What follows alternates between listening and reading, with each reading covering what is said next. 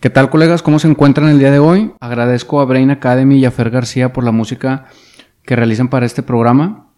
Me da mucho gusto tener el día de hoy a una doctora que nos va a hablar de un tema bastante interesante, además de su trayectoria.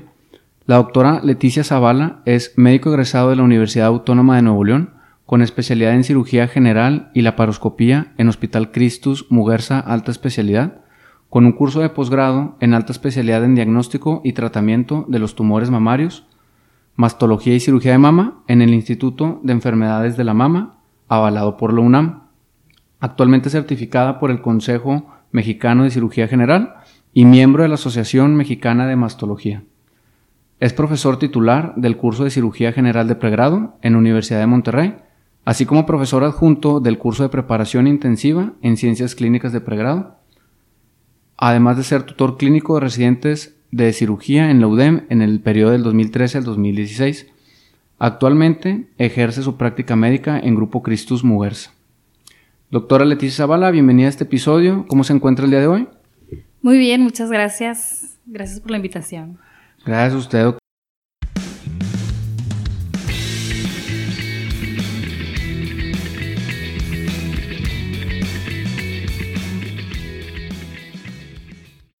Doctora, vamos a empezar con la pregunta inicial que a todos los colegas les hacemos.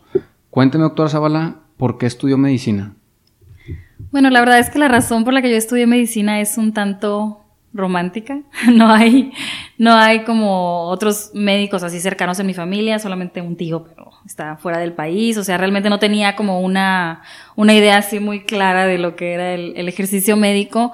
Y pues más bien era toda la parte de, pues de quiero ayudar, de quiero dejar algo de trascendencia y, y mucho también por influencia de mi papá, creo que es, eh, o sea, siempre ha estado muy interesado en, cuestiones médicas, él no es médico y de alguna manera yo creo que me transfirió esa, esa pasión, así, esa cosquillita y pues fue lo que al final de cuentas me hizo decidir irme por este camino. Sin duda que algo debió haber hecho porque sabemos que que su hermana también se fue por el rumbo de la medicina, así que sin duda que, algo su papá hizo bien. Sí. Y bueno, cuéntenos, doctor Leticia, ¿en qué momento, al terminar medicina o desde un inicio, decidió estudiar cirugía y por qué decidió irse por la rama quirúrgica? Creo que lo supe desde el principio, desde que, o sea, desde que entré a medicina yo sabía que quería hacer algo quirúrgico, ¿no? Lo fui, lo fui reforzando ahí mientras vas haciendo tus rotaciones y vas pasando por los diferentes departamentos, como que la cuestión más, este, pues más manual, más práctica, así, resolutiva de la cirugía era lo que me llamaba la atención.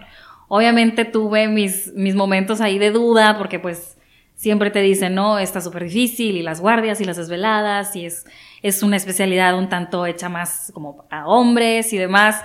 Y entonces pues ahí te entran las dudas, pero bueno, uno que no se quiere quedar con las ganas de nada, y dije, si alguien ha podido, yo tengo que poder y pues ahí voy, ¿verdad? O sea, realmente fue algo que ya traía yo como, este, pues ya traía la inquietud y, y durante, durante el entrenamiento. De la carrera lo fui, lo fui reforzando y sí, sí me animé. Creí en algún punto que no me iba a decidir, pero sí. Y no me arrepiento, estuvo muy bien. Sí, la verdad es que hace poquito platicaba con un, con un cirujano, Víctor Meléndez, cirujano plástico, y comentaba mucho el tema de que al menos en el hospital donde él ejerció, para no decir nombres, sí al inicio eh, renunciaron tres mujeres a la, residencia de cirugía y queda la duda, después de terminar cirugía, ¿cómo te sentiste tú? Si en realidad es, es un tema fuerte el que sea más de hombres cirugía que mujeres o cómo lo viviste?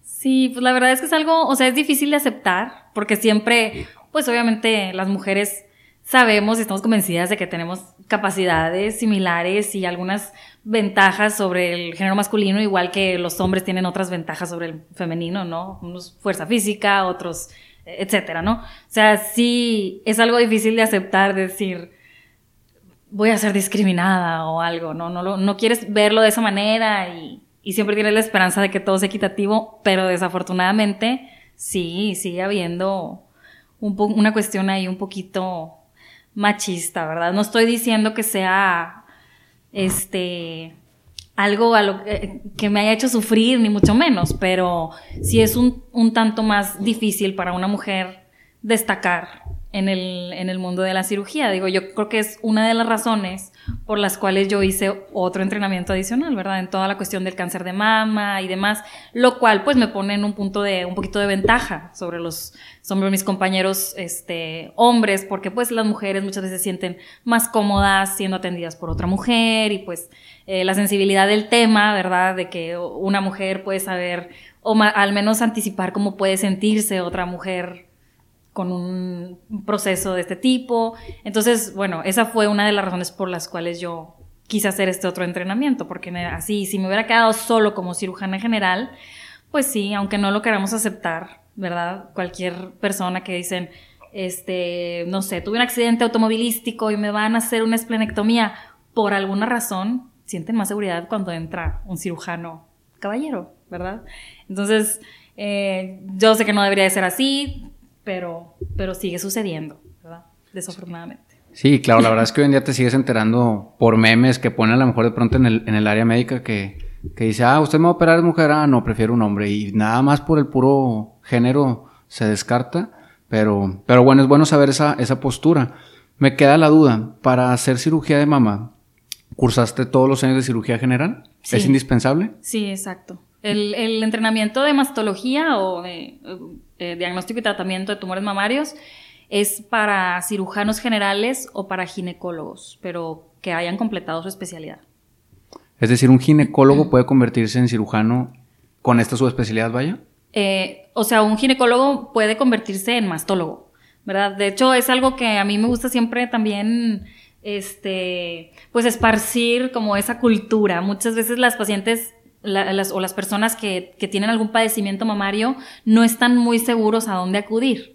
Y la verdad es que el campo de la enfermedad mamaria es un terreno en el que convergen un chorro de especialidades, o sea, tanto ginecología como cirugía, oncología, patología, radiología, cirugía plástica, o sea, la verdad es que mm, hay muchas especialidades que participamos.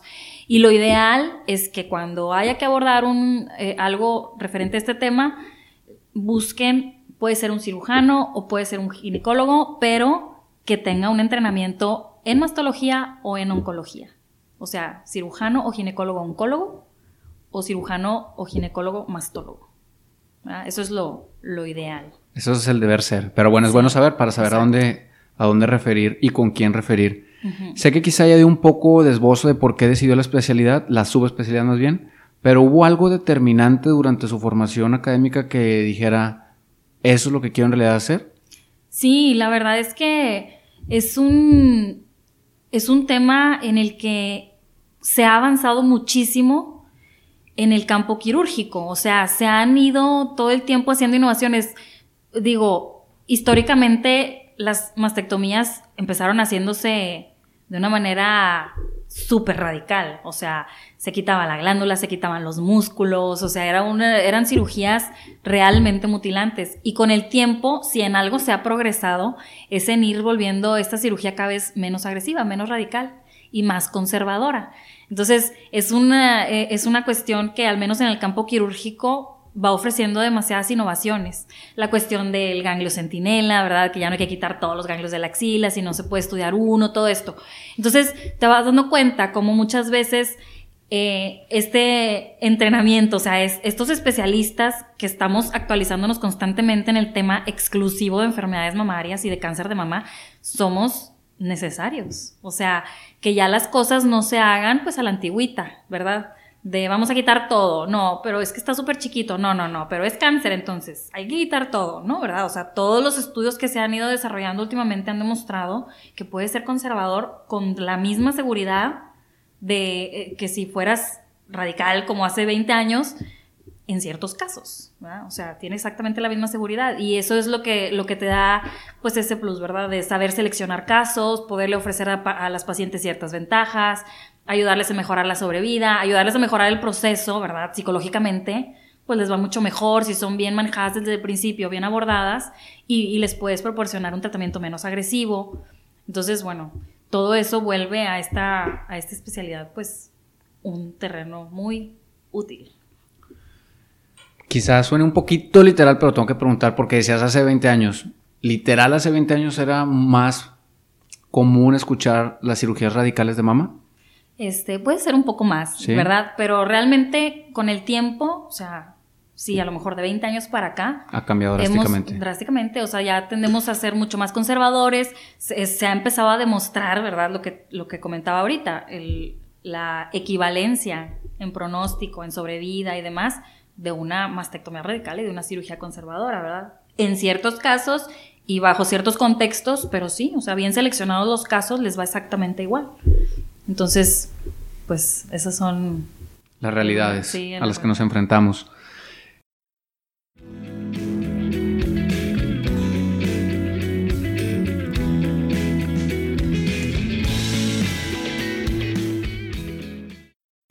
Y una pregunta obligada. Terminas la residencia de cirugía. ¿Cómo fue el proceso de aplicar para hacer una subespecialidad? Y sobre todo, ¿cómo fue el cambio de residencia? Porque pasas de vivir en Monterrey a vivir a México. ¿Cómo fue tu experiencia? Pues, este, realmente Digo, para empezar, esta no es tal cual una subespecialidad, ¿verdad? Porque no hay un, no hay un consejo y no hay una cédula. Es un curso de alta especialidad en medicina, que últimamente pues ya hay, hay eh, en las diferentes ramas así de la medicina, hay muchos cursos de alta especialidad. Entonces, bueno, este, este, este, este, curso, ¿verdad? Dura un año y hay muy pocos lugares en donde se puede realizar, precisamente porque se trata de una especialidad muy reciente.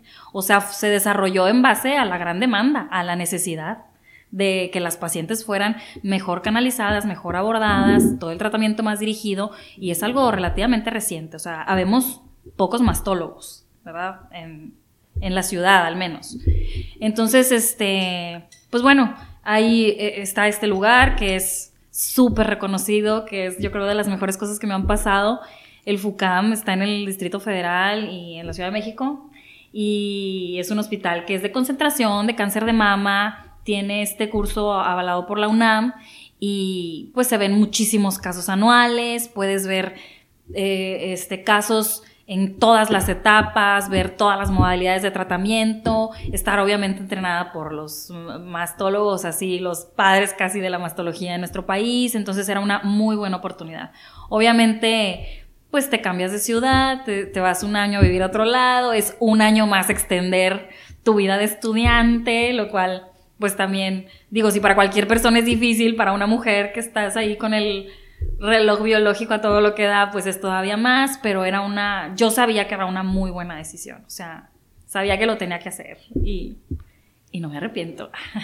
Muy bien. Tuvo muchas ventajas. ¿Y cómo fue el proceso de, de aspirar? O sea, había muchos aspirantes, tenías que hacer un examen, tenías que ir a tocar puertas, hacer entrevistas, te daban beca o para los médicos que nos escuchan, eh, algunos, eh, sabemos que la alta especialidad, algunos sí dan beca, algunos no, ¿cómo es eso? Este, bueno, en este curso de alta especialidad no, digo, en ninguno hay becas, ¿verdad? Al menos no becas así de la Secretaría de Salud, no. En el caso particular de la que yo hice, había una beca que era una cantidad súper simbólica, digamos que apenas si te alcanza para, no sé, la renta de, donde vas a vivir. Y esta era una beca que consiguió la institución, o sea, la, la proporcionaba una empresa de cosméticos, no, no la Secretaría de Salud, ni mucho menos. ¿verdad? O sea, es una, una beca pues, no sé cómo se le pueda llamar. un patrocinio a lo mejor. Como un patrocinio, una cosa así, sí. Y era una cantidad súper simbólica. Este, pues obviamente mm, requerí del apoyo de mis papás todo ese año, un año más.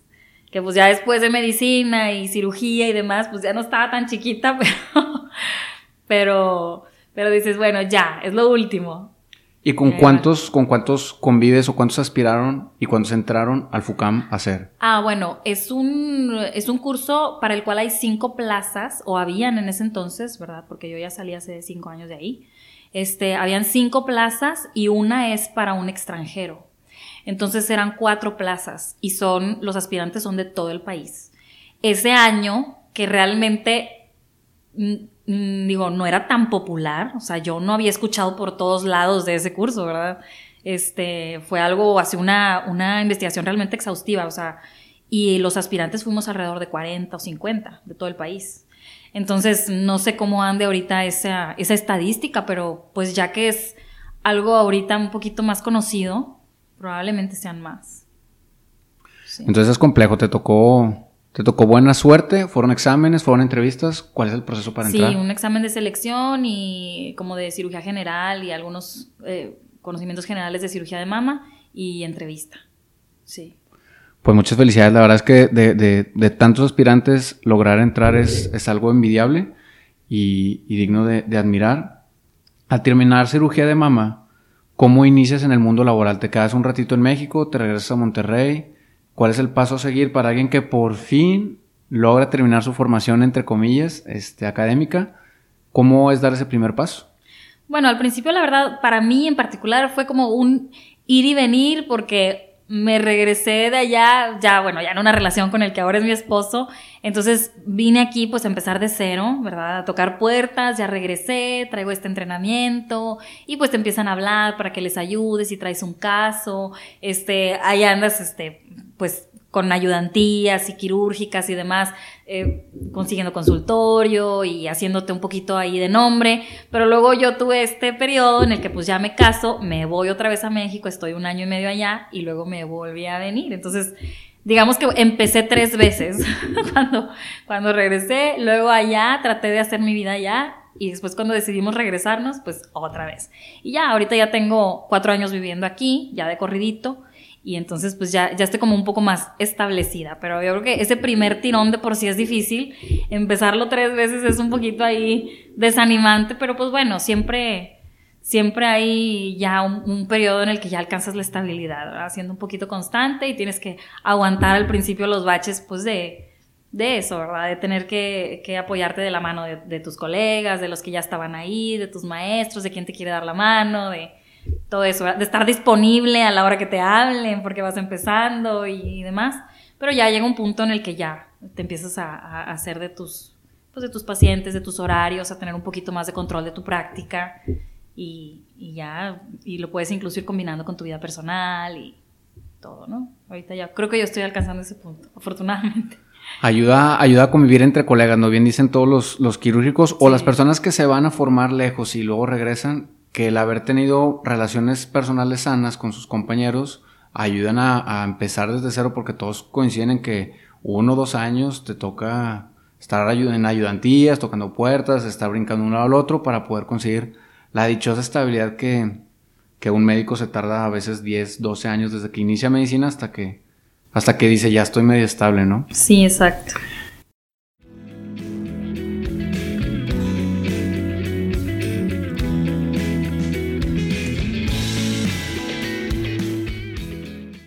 Y bueno, ¿cómo, me queda la duda de cómo te integras al claustro de profesores de pregrado de cirugía? ¿Cómo se da ese paso? Realmente ahí fue, este, cuestión de que, bueno, este, este volver a iniciar, ¿verdad? Cuando regresé de, de México, pues obviamente te hace empezar a decir, bueno, sí, aquí está mi consultorio, ¿verdad? Pero no, me no se me va a llenar en dos días. Entonces, pues empiezas a buscar alternativas. Y la docencia es algo que a mí siempre me ha llamado mucho la atención. O sea, incluso estuve yendo con los, con los residentes ahí de, de Muguerza, donde yo me entrené, a darles algunos cursos y clases de orientación sobre cáncer de mama y demás.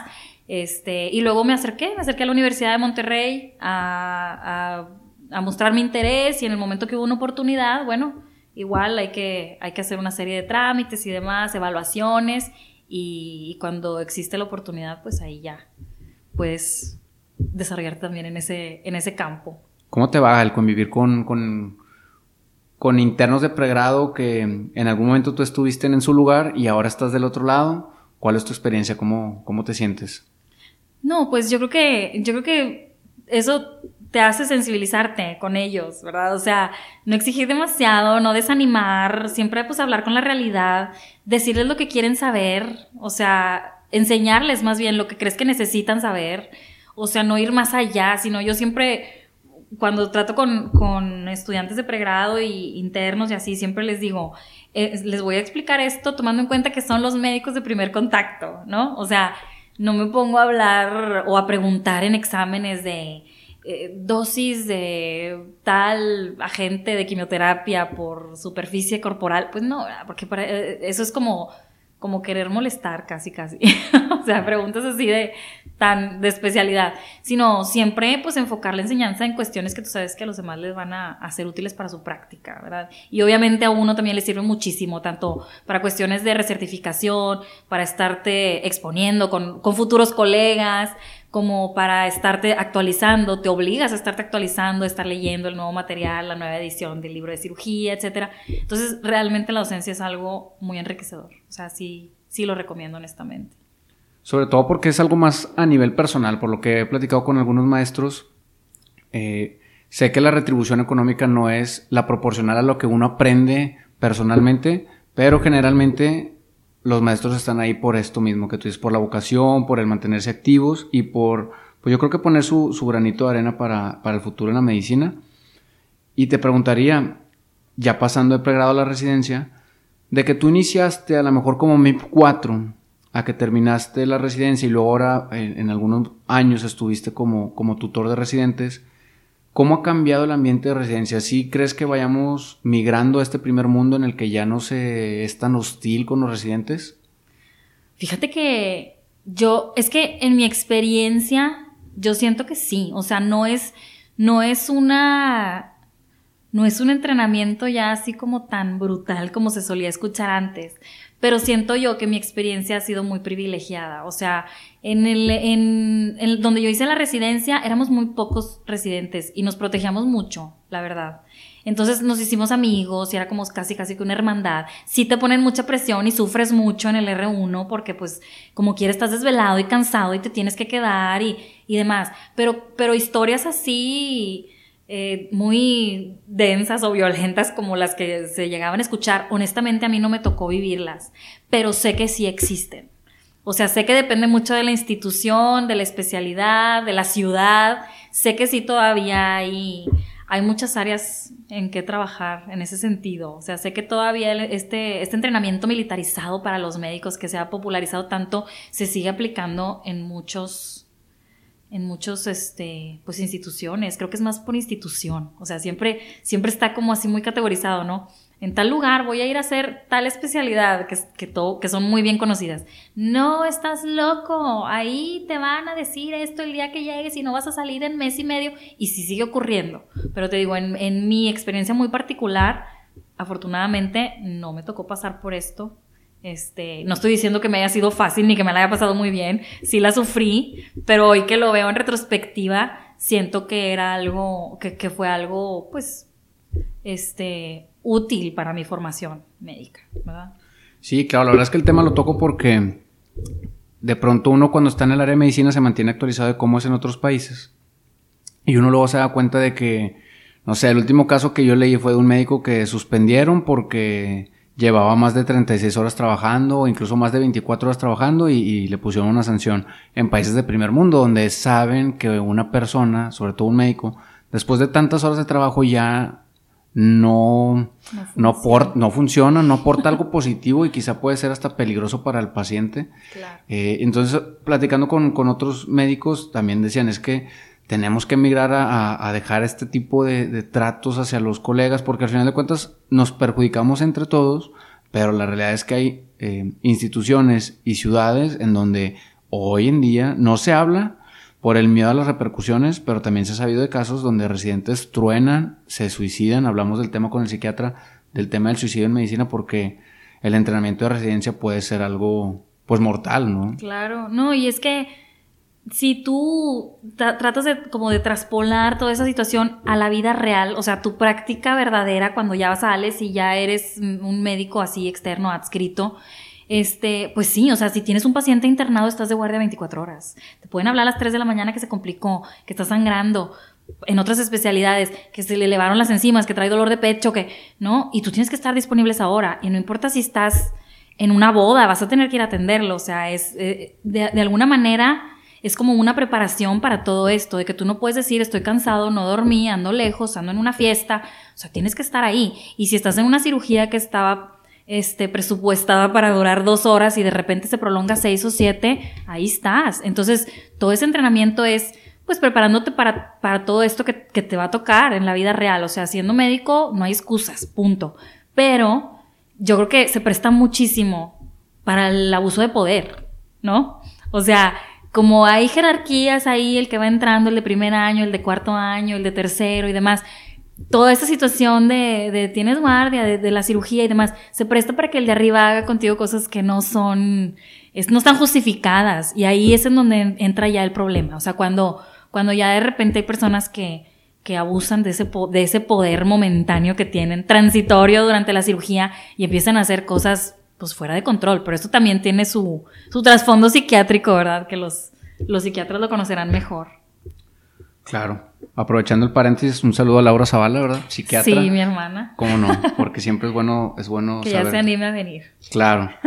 Este, pues bueno, siempre es importante tocar ese tema porque la verdad es que eh, el objetivo del programa es que dentro del, del, público se encuentren médicos internos de pregrado, pasantes, y ahorita eh, estamos grabando justo un día antes de que de que empiecen los cursos para el ENARM. Hoy es justo el último día de, los médicos pasantes de la clínica donde trabajo, entonces empieza todo ese dilema de a qué hospital aspiro, a qué institución aspiro, y si no, ahora tienes que aplicar, o al menos ellos aplican a tres, cuatro cinco hospitales, y es donde uno tiene que sentarse a pensar esos tres, cuatro, cinco años, cómo te la quieres pasar, si quieres vivir en una familia, con las mismas exigencias o quieres ir a una institución donde vas a aprender por volumen más que por, por academia. Entonces, por eso, por eso la pregunta.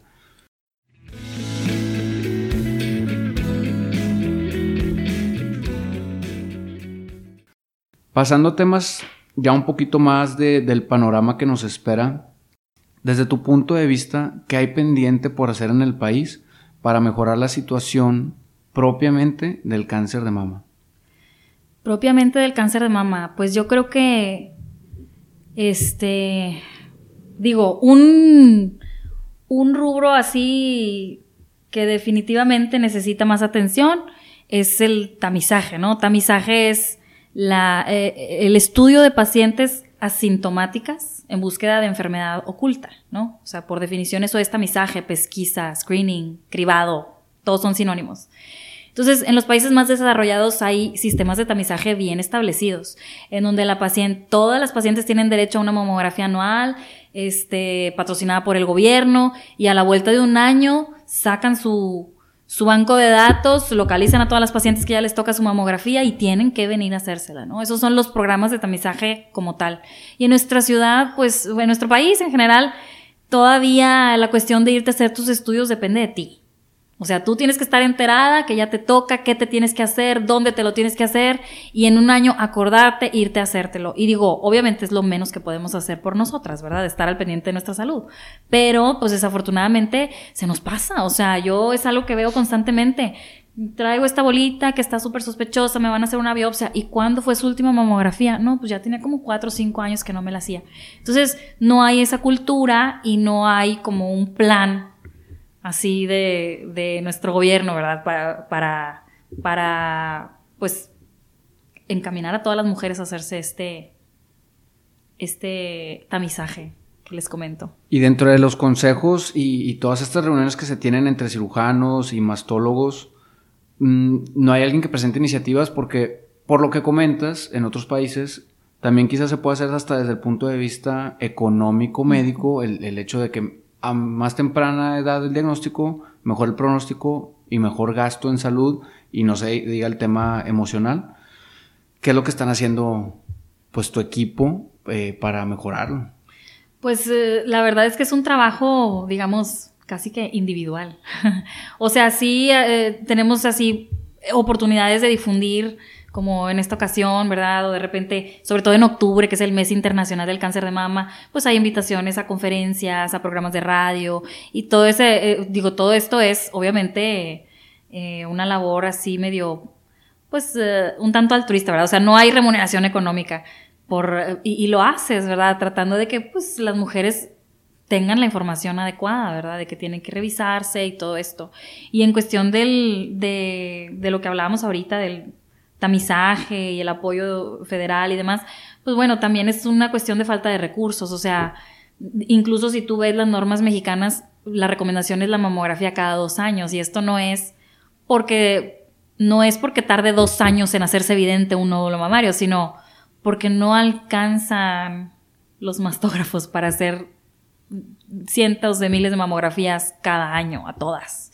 Entonces, se trata como hay un poco de filtrar pacientes de alto riesgo, de bajo riesgo y a las que no tienen tanto riesgo, pues cada dos años, pues tratando de hacer, este, rendir los recursos con los que se cuentan, ¿verdad? Pero pues lo ideal, lo ideal son, es lo que es, ¿verdad? O sea, las, las recomendaciones internacionales así son. Entonces el tema pendiente no solamente es para gobierno, sino yo creo que también para iniciativa privada. Digo, no está de más que, que la iniciativa privada entrara con, con mastógrafos. Si, si bien comentas en, por ejemplo, Secretaría de Salud, eh, de repente dona ciertos volantes, al menos a mi clínica nos dio 100, 100 boletitos para 100 mastografías sin costo en, en, el centro de salud este, de Secretaría de Salud, porque pues Secretaría de Salud, al menos en Nuevo León, eh, sí nos pide que hagamos todos los reportes tanto de Papa Nicolau como de mastografías y tratan de hacer lo mejor posible, lejos de lo que tú comentas de, de tener un banco, de hacer llamadas, de que cada año lo hagas, pues bueno, estamos muy, muy lejos por lo que comentas. Y es que además sí, o sea, digo, eh, vale la pena echarle como un poquito más de ganas a toda la cuestión del cáncer de mama, porque al final de cuentas es el más común, el que más muertes ocasiona en mujeres cada año y demás. Pero este, pues debería ser una cuestión integral. O sea, también, también existe el cáncer de colon, el de próstata, el de pulmón, ¿no? Y todos esos tienen un programa de tamizaje también bien descrito. Y pues a veces hay mujeres haciéndose, como mi mamá, desgraciadamente su mamografía cada año religiosamente y luego, mm, y luego no tienen la cultura o no quieren o le sacan la vuelta a la colonoscopía, por ejemplo, ¿no? Y el cáncer de colon también está súper Prevalente. Prevalente eh, ahorita y, también cada vez en, población más joven. Entonces, pues bueno, tener el conocimiento de todo en general y estar bien informados qué nos toca, cuándo nos toca. Claro, tenemos, tenemos todos tarea pendiente, como bien dices tú, esto es una tarea individual, pero que quizá, más bien que todos los médicos tendríamos que hacer independientemente de la formación.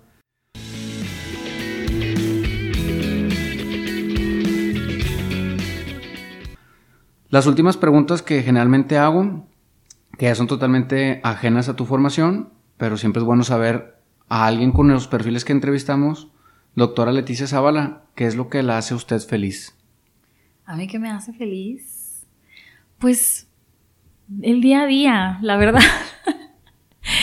el día a día me hace muy feliz. Digo, yo ahorita estoy en una etapa de, de tener que andar equilibrando toda la cuestión profesional con mi vida de mamá, porque mis hijos están chiquitos y demás, pero supongo que también por eso cada cosita la disfruto más. O sea, cada momento con tus hijos, cada, cada caso interesante, cada paciente que sale bien, pues yo creo que la felicidad está hecha de, momentos. Entonces, este, el día a día es lo que me hace feliz.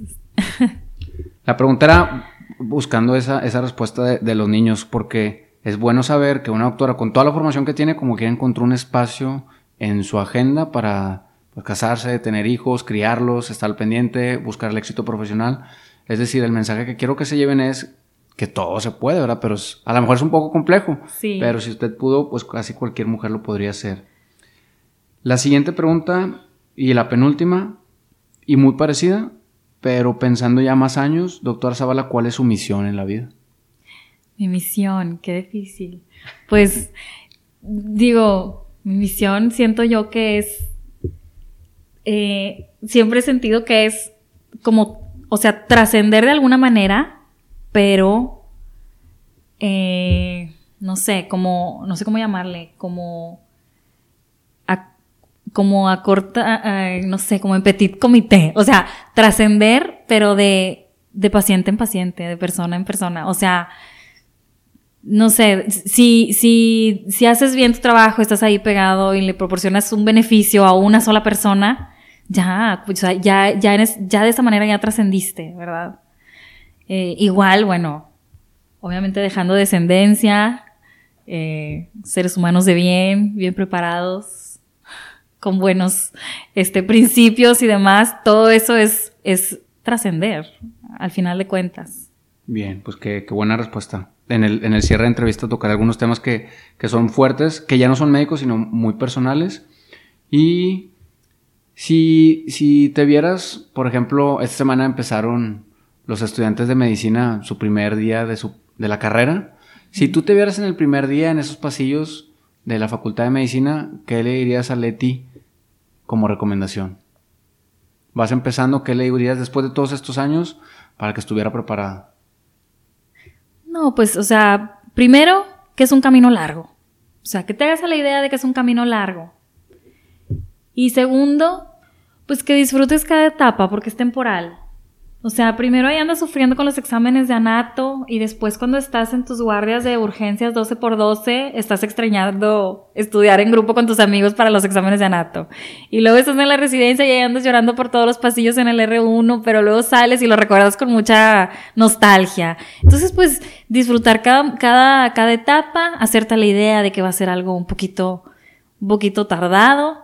Y yo honestamente, aunque empecé todo mi, pues digamos que mi realización personal, o sea, ya casarme, tener hijos y demás, después de todo mi entrenamiento, y eso hace pues que obviamente lo hagas ya un poquito más grande, creo que lo volvería a hacer así.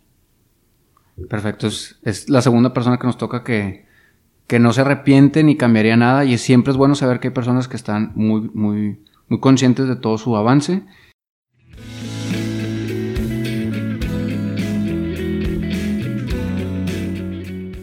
Y ya por último, doctora Leti, ¿qué se lleva de esta entrevista después de escuchar toda su trayectoria? ¿Qué es lo que te llevas el día de hoy? Pues mm, me gusta que, que, entre colegas estemos interesados pues en formar como esta especie de, de pues de familia, aunque no nos conozcamos todos, en el que nos podamos apoyar, compartir experiencias y, y saber que siempre va a haber alguien que te pueda orientar en, en pues en algún, en algún tema en el que no estés tan, tan informado, ¿no? O sea, tanto en cuestiones así como las que hemos hablado ahorita, cuestiones de, de pues más, más a nivel personal, de la carrera, qué me espera y demás, como cuestiones pues ya profesionales, o sea, saber que siempre hay un colega que te puede tender la mano cuando tengas un caso en el que requieras algo más especializado, ¿verdad? Hacer esta red. De colegas. red profesional, sí. Claro. Bueno, pues agradecemos la, presencia de usted, doctor. La verdad es que, este es, para los que nos están escuchando y llegaron hasta este punto, este es el primer episodio. Vamos a grabar uno eh, que es más como una cápsula para tocar a fondo el tema de cáncer de mama, porque es a lo que se dedica la doctora, pero primero queríamos conocer toda su trayectoria. Próximamente eh, sacaremos este episodio. ¿Qué me llevo yo de este episodio? Ciertas frases muy puntuales que, que es lo que me gusta aprender de los colegas cuando, cuando lo estamos entrevistando y una que tiene pues muchísima razón, la felicidad está hecha de momentos, este, es bueno saber que, que cada vez hay más personas que en realidad saben que la felicidad es, es cuestión de, de, momentos, de gotitas así en la vida, pero porque detrás hay mucho sufrimiento, por eso no hay una felicidad continua, sino hay que saber apreciar los, los momentos que, que forman parte de nuestra felicidad. Y una frase fuerte, que no me había escuchado, no me ha tocado escucharla, es que siendo médicos no hay excusas. O sea, la verdad es que es cierto. O sea, de pronto se, presentan situaciones que no te queda hacer ni decir nada más que lo que te toca y pues ahora sí que no hay excusas. Y, la tarea pendiente que nos queda a todos los colegas conforme vayamos creciendo y en la manera que se pueda es apoyar este tema del tamizaje anual porque es una de las causas más frecuentes de, de muerte y no es justo que nuestras mamás fallezcan por un tema que quizás se pudo haber prevenido. Y la última frase que me gustó bastante, el, el de sumisión, de trascender en persona en persona. A veces uno cree que tiene que llegar a un millón de personas ahora con todo este tema de los influencers, pero es bien importante saber que, que quizá con solo haber llegado a una persona, al menos en un día, es más que suficiente para, pues para estar tranquilo en haber cumplido la misión hasta ese día, porque luego también no sabemos hasta cuándo vamos a vivir, ¿verdad? Y, para cerrar, agradezco a todos los colegas que llegaron hasta este punto. La manera de, apoyar el proyecto es compartiéndolo en sus redes sociales, siguiéndonos en Instagram y en Facebook como en Entre Colegas. El episodio lo pueden escuchar tanto en Google Podcast, Apple Podcast, que son aplicaciones que tienen al alcance de la mano y sin costo en sus teléfonos. Estamos tratando de subir a YouTube los episodios. Y para cerrar, doctora Zavala, no sé si hay algo más que quiera decir antes de que cerremos el episodio. No, pues muchas gracias por, por invitarnos. Qué bueno que nos interesamos también por el lado, el lado humano de todos los médicos. La verdad es que sí, ahora con toda esta, esta nueva onda de tener a los médicos así medios como siempre en duda y siempre, pues eh, eh, digo, vale mucho la pena que la gente vea que los médicos también somos, somos personas, ¿verdad? Y que muchas veces bueno, no muchas veces, nunca se hace como un daño intencional, como, como a veces se quiere ahora este, hacer parecer, ¿no? Perfecto. Pues muchas gracias, doctora Sala, por su presencia, a todos los colegas. Nos vemos en el próximo episodio a continuar con nuestra misión.